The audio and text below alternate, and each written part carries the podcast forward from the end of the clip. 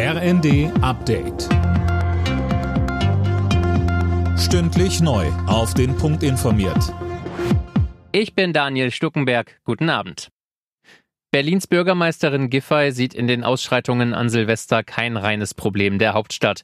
Auch anderswo habe es ähnliche Vorfälle gegeben. Auch Innensenatorin Spranger sagte, Silvester hat man sich jetzt sehr, auch natürlich durch die Videos, auf Berlin konzentriert. Ich möchte aber sagen, das ist nicht nur ein Berliner Problem, sondern man hat äh, auch in anderen Großstädten gemerkt, dass dort junge Leute auf die Straße gegangen sind und andere in Leib und Leben auch bedroht haben. Spranger will mit den Innenministern der Länder jetzt unter anderem über eine Verschärfung des Waffengesetzes sprechen.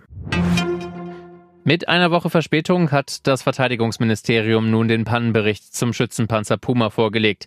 Sönke Röhling, erstmal liegt der Bericht nur dem Verteidigungsausschuss vor.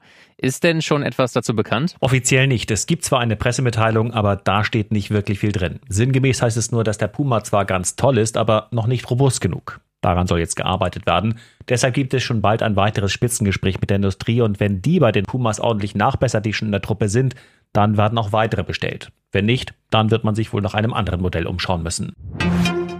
Im US-Repräsentantenhaus gibt es nach einem chaotischen Auftakt heute einen neuen Versuch, einen Vorsitzenden zu wählen.